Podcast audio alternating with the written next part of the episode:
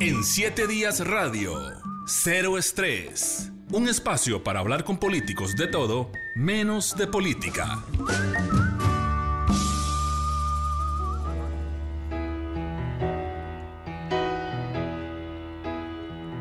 Un tema del español Miguel Ríos a todo pulmón fue el tema que escogió nuestro invitado de hoy, el señor Oscar López, aspirante a la presidencia por el partido PASE.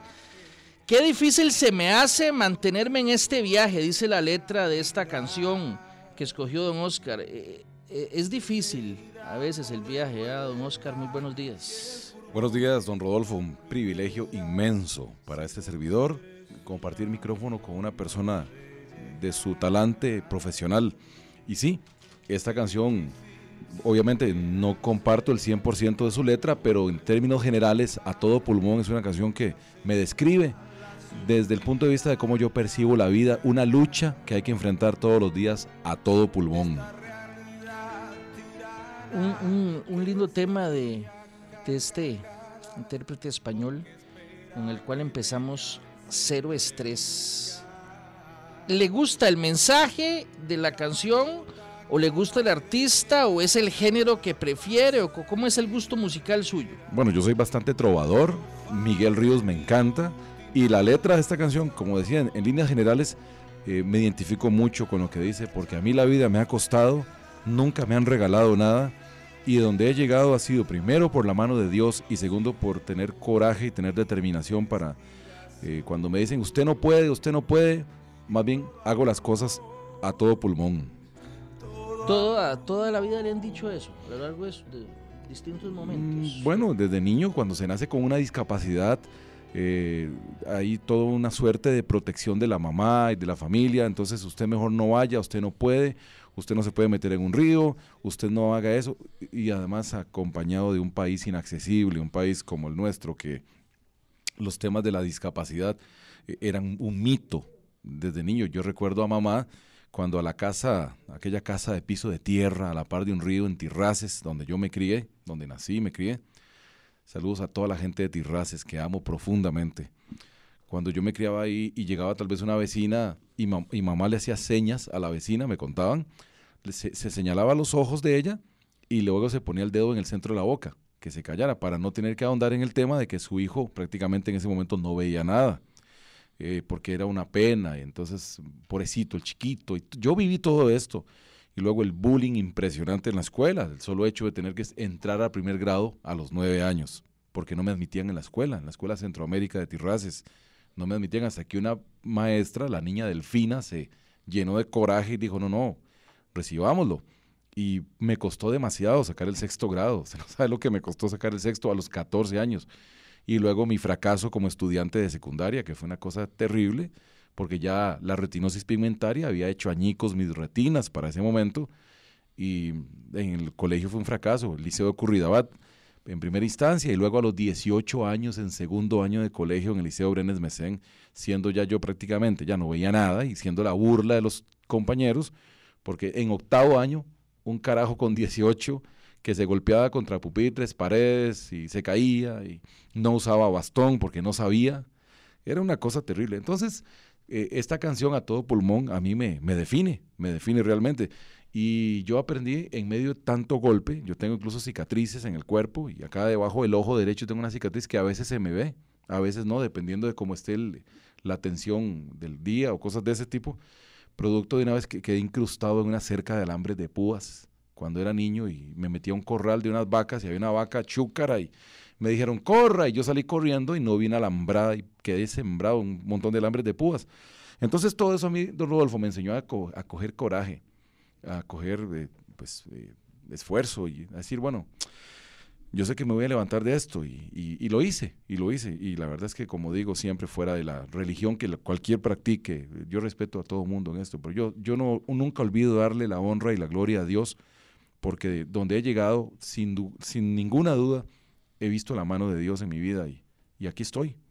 Creo que estoy listo para mostrarle a Costa Rica la mejor versión de Oscar López, si me honran con el voto, eh, aunque no vamos a hablar de política esencialmente, pero no dejo de ser candidato por ello, si me honran, creo que van a poder ver la mejor versión de Oscar López, porque hoy soy un hombre más maduro, de 50 años de edad, con más conocimiento, con mayor intelectualidad académica y que logré pues rehacerme, eh, darme una oportunidad de luchar en la vida y he salido adelante. Usted mencionaba algo que, bueno, uno sabe que es común que haya bullying, que está uh, estudiado el fenómeno, que, que es algo que está ha estado presente siempre y tal vez ahora hay más conciencia y se combate de alguna mejor manera que antes eh, el bullying en las aulas, tanto eh, escuela y colegio, pero sí cuesta mucho y es resulta doloroso y increíble que, que digamos, no haya una empatía, digamos, eh, en el caso suyo, cuando usted estaba estudiante, de la mayoría de sus compañeros por una situación que usted evidentemente tenía esa, esa situación y que más bien sufriera bullying. Me parece realmente, caramba, cruel, realmente cruel. Yo viví, y, y le cuento, de adulto sé lo que es vivir discriminación también. En Costa Rica esto es un una máxima de nuestra sociedad, producto y fruto de la ignorancia con la que se abordan este tipo de cosas. Yo no creo que la gente sea mala en sí misma. Eh, no, no, no, simplemente hay un nivel grande de ignorancia. Hoy, dichosamente, hemos dado batallas enormes y una de las grandes batallas que yo di fue romper ese paradigma de que la, por primera vez una persona no vidente en el planeta Tierra, yo no sé en otros planetas, pero en el planeta Tierra no había habido una persona no vidente que fuese diputado. Y yo dije, yo voy a ser esa persona. Y me gané un montón de bullying. Estoy hablándole del año 2004, tampoco es que se hace mucho. En el año 2004, hace 16, 17 años, no había en el planeta Tierra una persona ciega en ninguna asamblea legislativa del mundo que fuese no vidente. Y yo fui la primera persona en, romper ese paradigma. ¿Y qué lograba yo, don Rodolfo y amigos oyentes? Y que la gente se burlara. ¿Cómo va a ser un ciego diputado? Están locos. Me decían, ¿cómo se le ocurre? ¿Qué va a ir a hacer un diputado a la Asamblea Legislativa? Y cosas de esas. Yo viví eso. Retinosis pigmentaria. Sí, señor. Eso es una, una enfermedad, es degenerativa, que ataca directamente la retina y además es hereditaria. O sea, yo, por, por, venir de un estrato social tan pobre, yo no pude heredar absolutamente nada de mis, eh, de mis padres más que la discapacidad. Y el problema de la retinosis pigmentaria es que es genética, pero se salta a las generaciones. Entonces, alguien que me está escuchando ahorita puede perfectamente portar el, gen de la retinosis pigmentaria y nunca se le va a manifestar en la vida, porque mi papá no la tenía, ni mi mamá. Eh, yo no conocí a mis abuelitos paternos, pero dicen que no tenían discapacidad. Pero mis tatarabuelos, alguno de mis tatarabuelos, se le había manifestado la retinosis pigmentaria. Entonces, como esto es eh, que se brinca las generaciones, eh, genéticamente no ha podido localizarse el gen de la retinosis pigmentaria. No se ha podido localizar para modificarlo vamos a ver, esto, eh, es, la vista se va perdiendo paulatinamente, entiendo. En términos generales, bueno, porque hay casos, hay casos de casos, hay casos de casos, hay cada caso, pues, la retinosis es tan caprichosa que a algunos los trata de una forma y a otros de otra, pero en términos generales, toda persona que nace con retinosis pigmentaria nace de una vez con ceguera nocturna. Ya usted desde el día uno que usted nació al mundo, usted ya porta la ceguera nocturna. Significa que cuando empiezan a ser las 5 de la tarde, ya usted se le empieza a cerrar el campo visual de niño. Y usted llega al momento que a las 6 de la tarde no ve absolutamente nada, con excepción de qué? De las luces intensas, pero una visión focalizada sobre aquella luz. Entonces yo me acuerdo de niño, ¿qué es lo que hace un niño con retinosis pigmentaria? Que lo que hace es que empieza a buscar bombillos, las lucecitas de los bombillos. así, y donde ve un bombillo, fija la mirada en esa luz específica. Eso hacía yo y eso hace todo niño, pero alrededor de esa luz de bombillo, todo lo que uno ve es negrura. No ve absolutamente nada más que la negrura. Entonces yo veía la luna. Cuando había luna llena de, niño, don Rodolfo, yo salía y veía un punto, un puntito blanco en una como decir, en una pantalla negra, negra, negra, nada más.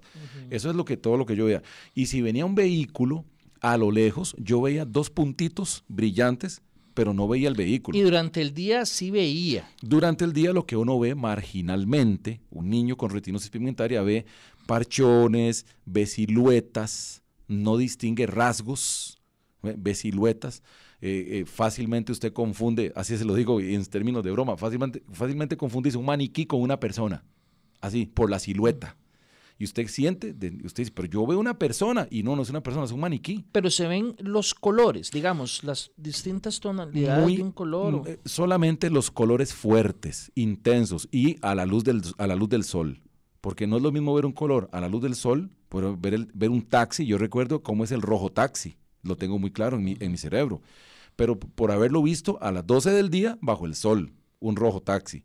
Pero, ¿qué es lo que sucede? Que a medida que van pasando los años, don Rodolfo, ya los 18, los 20, los campos se van cerrando, cerrando, y es como que usted vea parchones, sombras y siluetas por medio de un binocular, de mm. unos binoculares. O sea, se va perdiendo también la visión a los lados. Ah, no, ese es el, el, más grande daño de la retinosis. No es ni siquiera esto. Porque esto que yo te digo de ver parchones, siluetas y sombras, se llamaría hoy, que ahí está la tecnología, ver con bajo de píxeles los que saben de esto, ¿verdad? De cámaras y eso. Como ver frente, sobre una cámara de poquitos píxeles. Así es como ve uno de niño.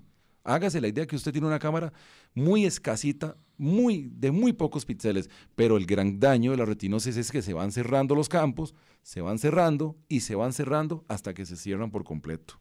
En el caso suyo, ¿ya estaban cerrados por completo o todavía tienen alguna em, posibilidad mínima. En mi caso se cerraron por completo, incluso yo eh, por ahí del año 2003, te estamos hablando hace unos sí, 17, 18 años, en un intento desesperado por, rescatar mis ojos y reversar eh, este cierre de campos visuales, mm. logré ir a Cuba a operarme. Eh, agradezco mucho al expresidente de la República, don Rodrigo Carazo, quien hizo todos los esfuerzos posibles con sus amigos en Cuba para que a mí me, operaran. Y yo fui, estuve 21 días internado en el Instituto Internacional para la Retinosis Pigmentaria, en el Nuevo Vedado, una, una zona bastante aristocrática de Cuba. Ahí estuve internado por 21 días. Me hicieron un trasplante de tejido graso, me hicieron un tratamiento con ozonoterapia, con electroestimulación, para ver si las retinas podrían reaccionar y revertirse el cerrado de los campos, y fue infructuoso. Ellos tienen unos experimentos que por cierto no han tenido buen resultado, pero bueno, experimenta con eso y don Rodrigo me consiguió a mí esa operación infructuosamente. Yo cuando salí de ahí, ya con cuando el médico cubano me dijo, no, usted definitivamente no lo va a lograr, yo salí directamente a buscar el muro del malecón a lanzarme. Mi intención era ir a suicidarme. Cuando yo cuento estas cosas, la verdad es que me, conmueve mucho porque eh, de no era fácil. Yo estaba solo, absolutamente solo en Cuba, internado, tratando de rescatar mis ojos. Y cuando a mí me, me, me desahucia el médico y me dice, vaya, disfrute de la vida, a como usted pueda, beba licor, fume, viaje, de por sí ya usted no se puede hacer nada por sus ojos.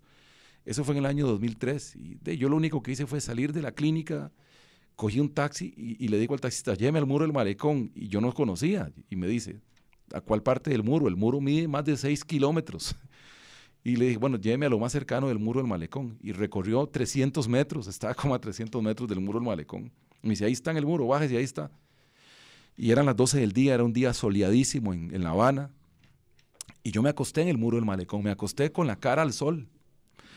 Y yo le juro, don Rodolfo, y le juro a los oyentes que mi único deseo era suicidarme. No tenía familia, digamos, hijos, eh, no tenía títulos, no tenía nada. Lo único que tenía era las ganas de matarme. Y yo no sé qué fuerza, qué fuerza me lo impidió realmente, que hoy entiendo que tuvo que haber sido Dios. No, no pude hacerlo. Y yo acostado en el muro del malecón, don Rodolfo, yo sentía donde las olas pringaban en el muro, porque ese muro lo que evita es que la ciudad de La Habana se inunde que dicho sea paso, por lo menos una vez al año se inunda porque el, nivel del mar sobrepasa el muro. Pero yo estaba acostado en ese muro y yo sentía donde pringaban las olas. Hasta podía sentir el agua de sal donde me pringaba, con ropa y con mi mochila a la par. Yo deseaba tirarme ahí. Yo decía, en todo caso, ¿ya de qué, de qué me sirve si no me van a poder curar los ojos? Y, fue tan duro, e, esa hora y media que estuve en ese muro del malecón peleando contra mí mismo, peleándome contra Dios, maldiciendo la vida, renegando de todo. Eh, bendito Dios que no tuve el valor para suicidarme. Y hoy puedo contar el cuento, hoy soy un papá realizado, eh, me preparé académicamente, estudié, salí adelante y logré ser diputado. Eh, imagínense, tres años después, la vida me tenía reservado ser el primer diputado no vidente del planeta Tierra. Entonces estas cosas a uno lo marcan y lo marcan como para seguir luchando y para decir a la gente, mire, no se venza, no se rinda, hay algo más, un paso más adelante. Don Oscar, todavía nos falta mucho para, para, digamos, llegar a decir que es una sociedad que ha superado todas esas barreras. Eh, me imagino que usted es un claro ejemplo de que puede contarnos acerca de barreras que uno no se imagina. Eh, digamos, estudiar, y usted que eh, sé que hace algunos años terminó también Derecho, estudiar hasta en la universidad con la tecnología que hay ahora sigue siendo todo un reto. Me imagino, para alguien que no puede ver. Sí, bueno, en mi caso yo soy abogado y, por ejemplo hice mi examen de incorporación al colegio, ese examen tan difícil que se hace ahora de excelencia académica, yo lo hice oralmente, precisamente porque no había tecnología en el colegio de abogados en el 2015.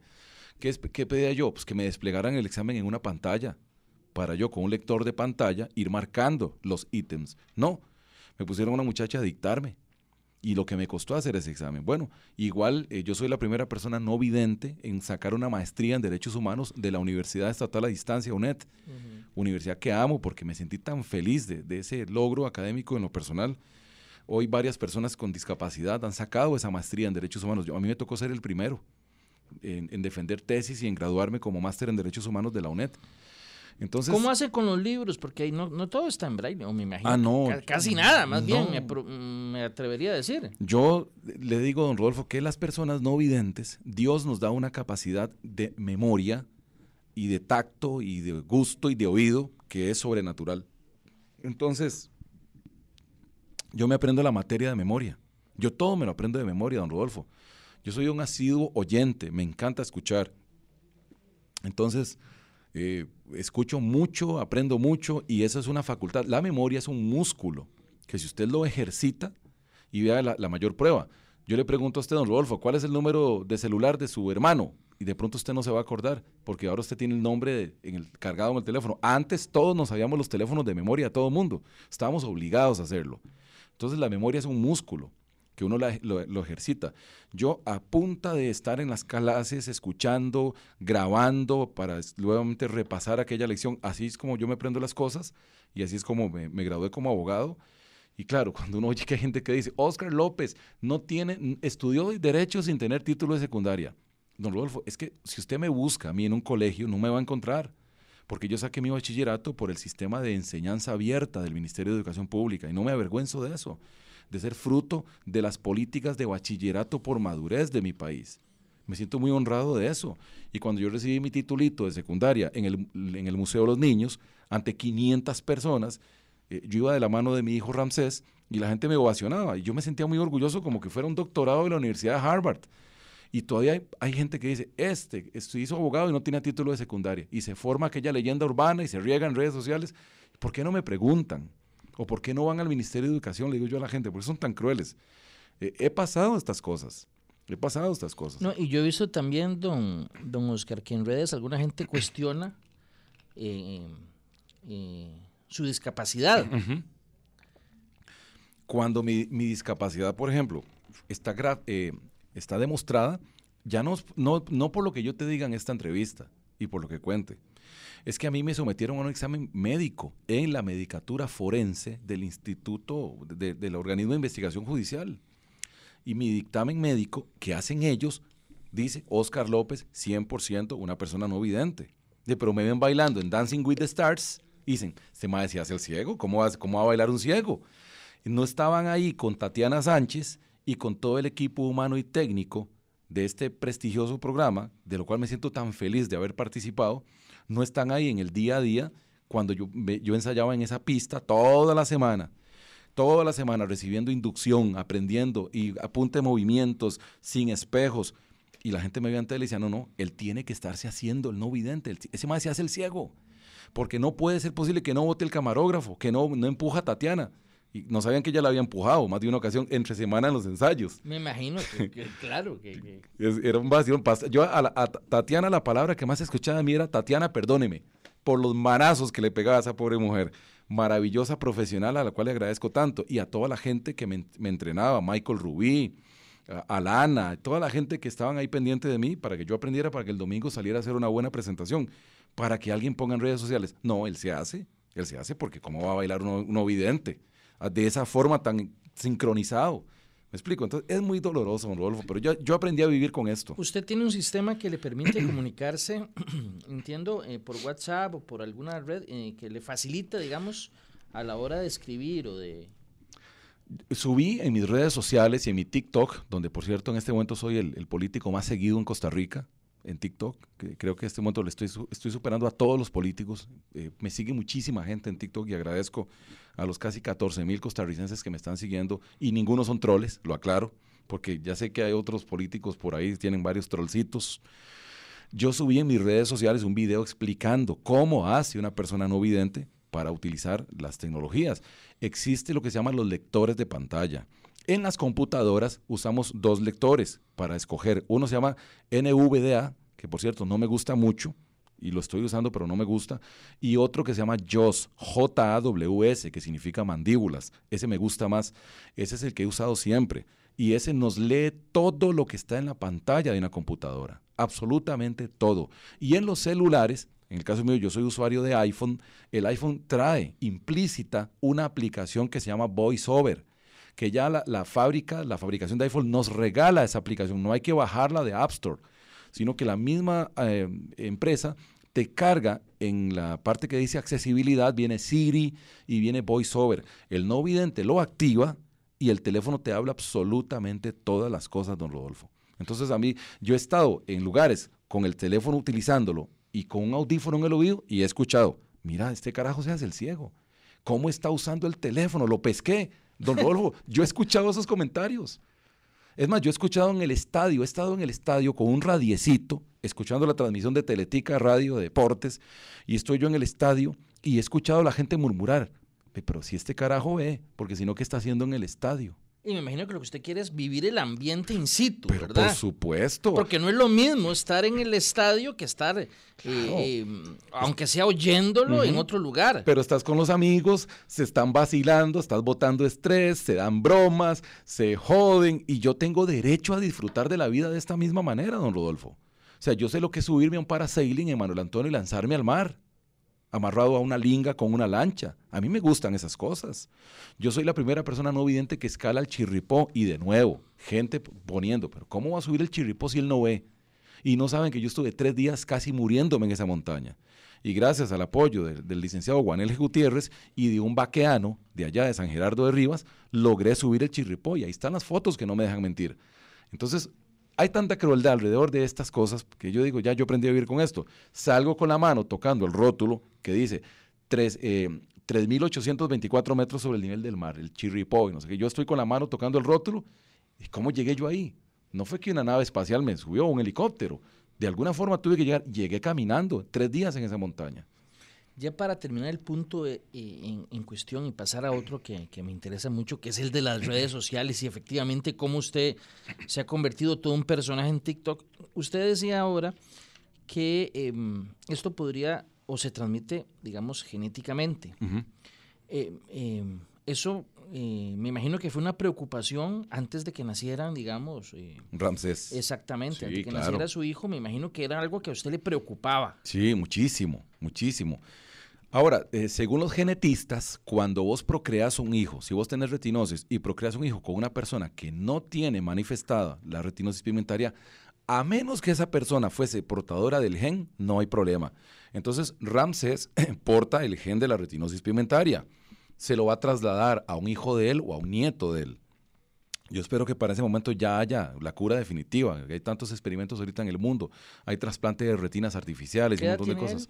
Me va a cumplir 15 añitos ahora en noviembre, sí, señor. Y gracias a Dios no presenta ninguna discapacidad visual. Tiene una vista perfecta, es impresionante. Él tiene su canal de YouTube y bueno, hace cosas increíbles y no, juega fútbol y tiene una vida absolutamente normal. No presenta la discapacidad que presenta el papá.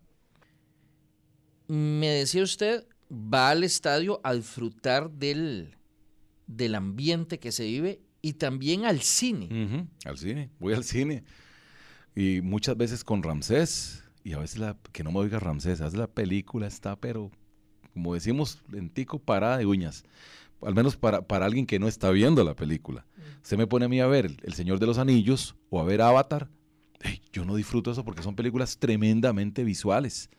Entonces me armo con unos audífonitos y me pongo ahí en el Facebook. O sea, la disfruta, la, la, la película que usted disfruta es la que tiene mucho diálogo. Mucho diálogo, mucha descripción. Por ejemplo, eh, eh, esta serie de Netflix, el señor, eh, perdón, el...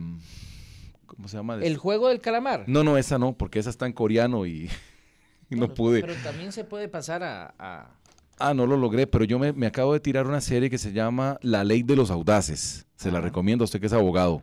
La ley de los audaces. De los audaces, que en inglés la titulan como suits, como trajes, pero se llama La ley de los audaces en español. Es una trama que se desarrolla en un bufete de abogados en Estados Unidos, extraordinaria para quienes los han, la han visto y a los que nos gusta el derecho.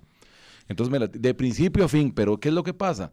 Que es muy descriptiva, muy descriptiva. Entonces, yo las disfruto mucho, las series que son así muy descriptivas. Y también me dijo que lee libros, o que más bien pone el libro en, en la computadora y que em, puede escucharlo a partir del, de la misma computadora. A partir del lector de pantalla que te lee Word. Entonces, por ejemplo, acabo de terminar de leerme un libro maravilloso que lo recomiendo que se llama El arte de la guerra de Sun Tzu. Un libro escrito 500 años antes de Cristo, que no es en sí mismo un libro militar, es un libro que se utiliza hoy en el mundo entero. Grandes corporaciones del mundo lo han convertido en un manual de motivación para temas como liderazgo, autoestima, eh, toma de decisiones, organización, eh, clima organizacional.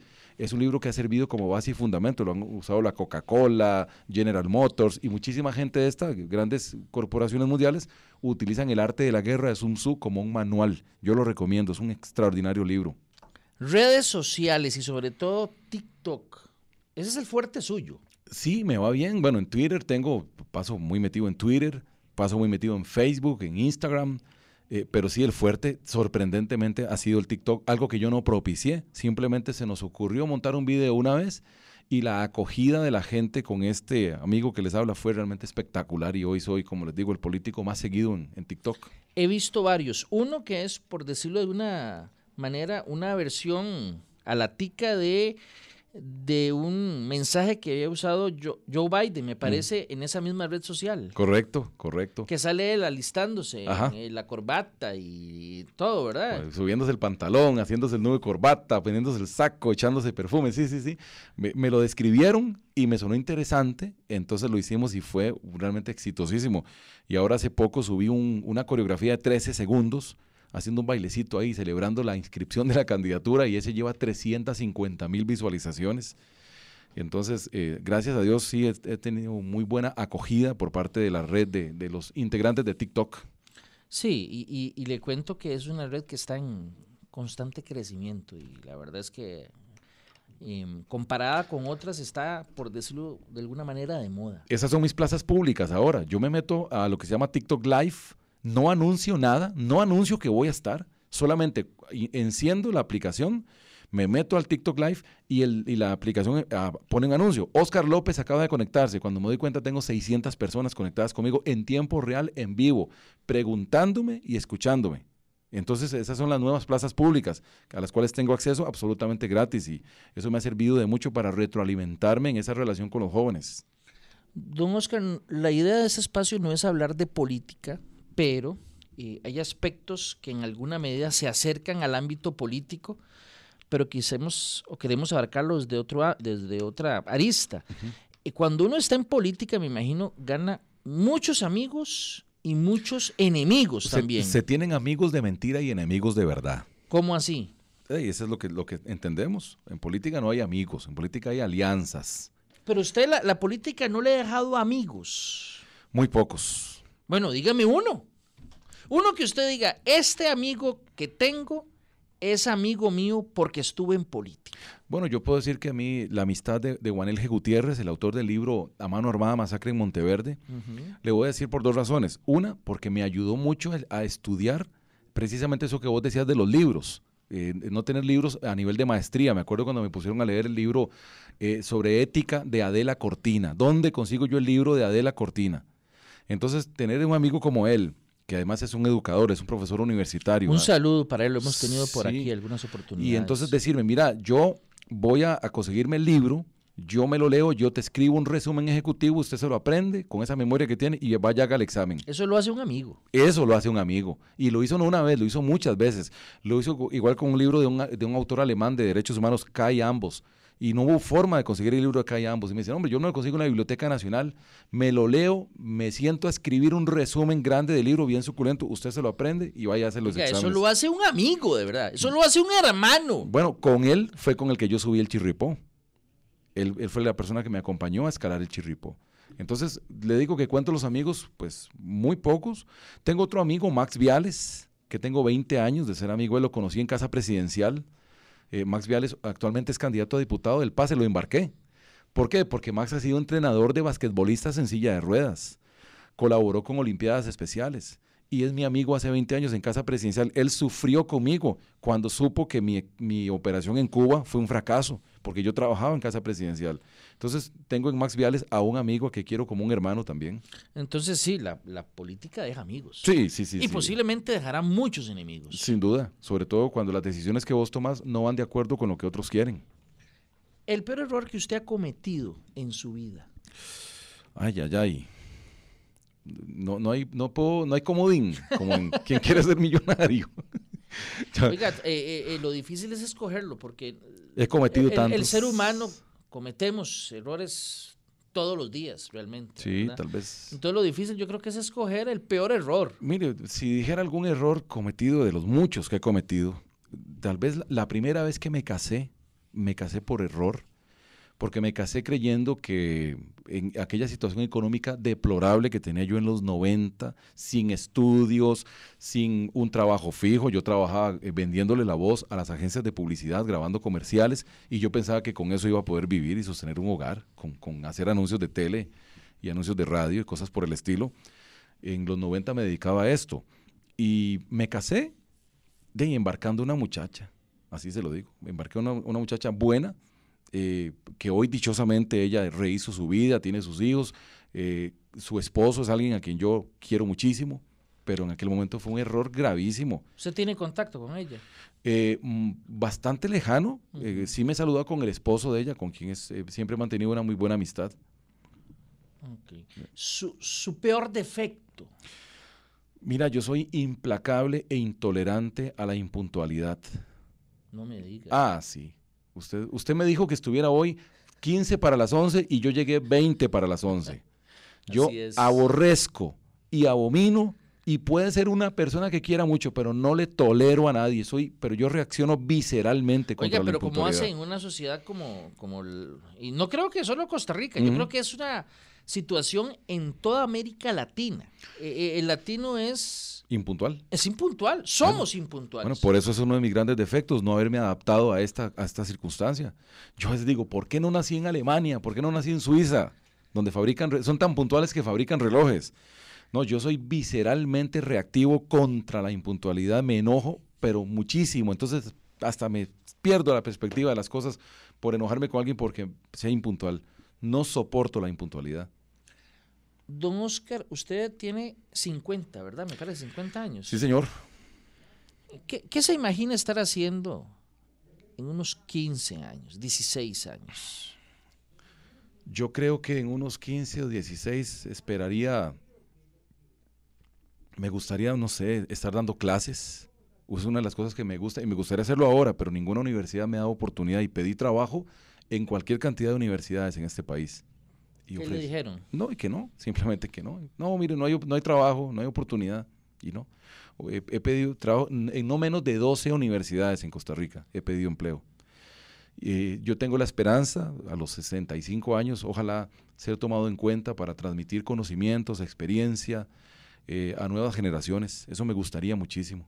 O sea, usted no se ve eh, pensionado. Ah, no, no, no, y no tengo pensión, porque hay gente que cree que los exdiputados tienen pensión. No hay, no es verdad. No, pero usted ha, ha sido diputado, esos años cuentan ah, como, sí. como, trabajador. Ha, ha, He cotizado. Ha, cotizado, entonces sí va a tener en algún momento pensión. Ah, espero tenerla, si, si, si, no quiebran los fondos de pensiones. Pero, pero no se imagina usted eh, en, en, en, una hamaca venciéndome. Es que es el sueño de muchos. Ah, no, yo no, no, no, para nada, para nada.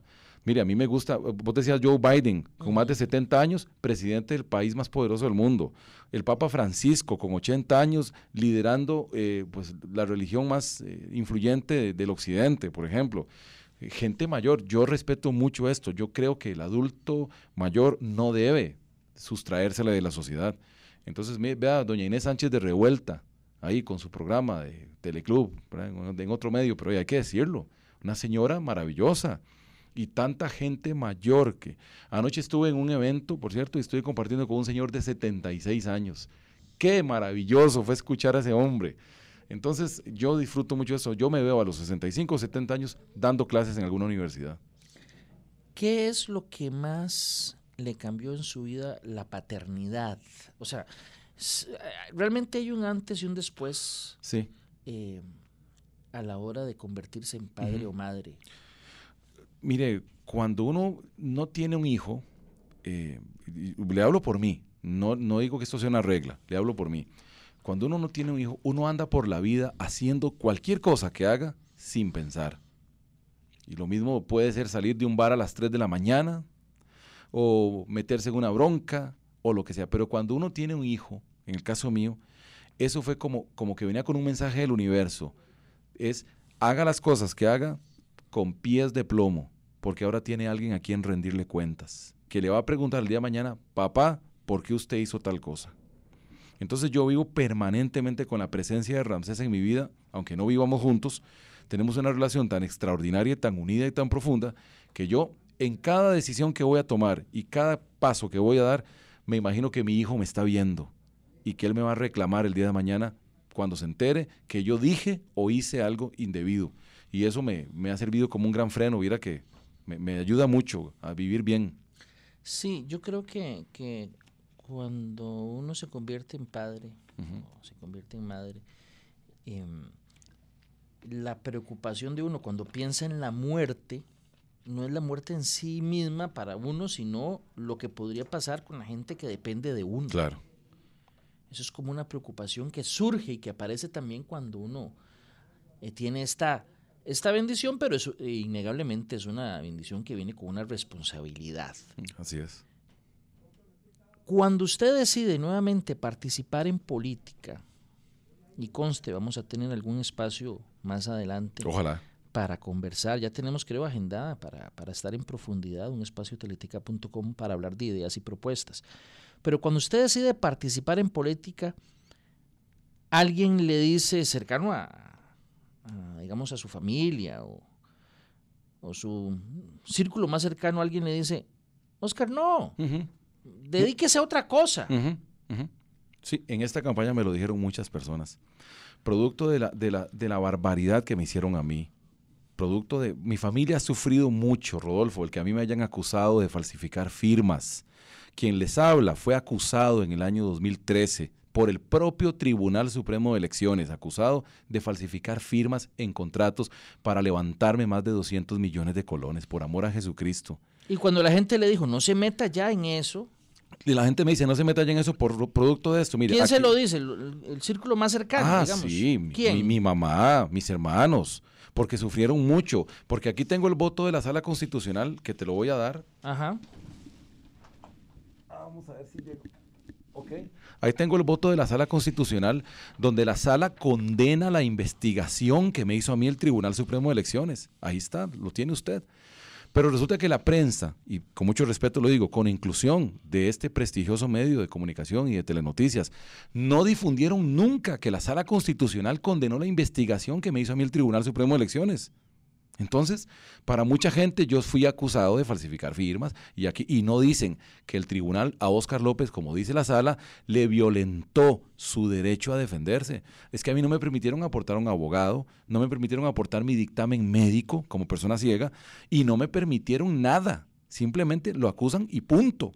Y entonces yo meto un recurso de amparo, lo gano, la sala constitucional condena al tribunal de elecciones. Por violación al derecho de defensa. Correcto. Usted es abogado y sabe lo que implica eso y ahí está donde habla del daño moral, que tengo derecho a cobrar hasta una indemnización. Pero ¿cuántos medios de comunicación cuentan esto? Entonces mi familia me pidió, no te metas esta vez, porque los medios y la gran prensa y las redes sociales no van a difundir ese voto de la sala donde la sala dice Oscar López se le violentó en la investigación el derecho a defenderse. No, y le cuento otra cosa, don Oscar, cuando, cuando un político se mete en política, sufre también su familia, su núcleo más cercano. Entonces yo me imagino que también ellos lo decían por usted, pero también por ellos, porque ellos deben de sufrir. ¿Qué les dijo usted?